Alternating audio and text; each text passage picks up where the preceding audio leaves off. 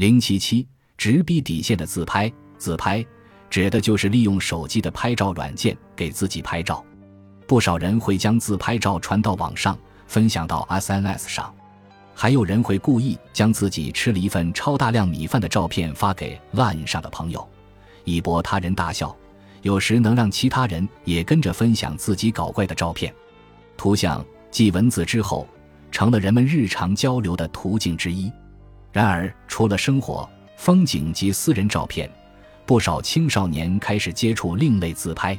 在一些照片发布网站上，我们甚至能看到豆蔻少女的全裸照、高中生的淫秽色情照。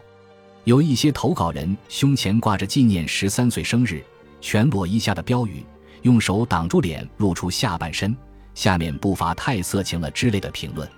一部分青少年不仅会在网络上发布此类照片。还会将色情自拍发给特定的人群。曾有媒体报道，二零一六年八月，佐贺县某初中女生将大尺度自拍发给同班男生，并被该男生在 LINE 上转发传播开来。两名学生都表示是一时兴起，但照片流传开之后，甚至其他学校的学生都看到了。同年十一月，警方逮捕了一名诱导小学少女给自己发裸照的男性。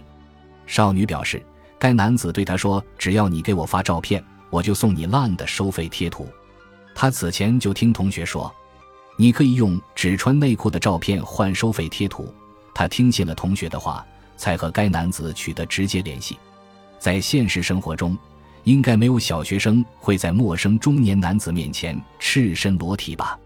但通过手机这一媒介，他们就可能会为了一百日元的贴图而给对方发照片。警方调查显示，二零一六年上半年遭遇儿童色情犯罪的未满十八岁受害人多达七百八十一人，创历史新高。其中，因为发了色情自拍照而遭到恐吓的受害者有二百三十九人，是上一年同期的一点五倍。在所有受害者中，初中生的比例最高，为一百三十五人，高中生八十三人，小学生十六人。有八成受害者没有见过加害人。他们中有百分之九十是通过 SNS 认识的，在不少案例中，加害人会以送你礼物为由，对他们说“我喜欢你，你真可爱”而获得色情自拍。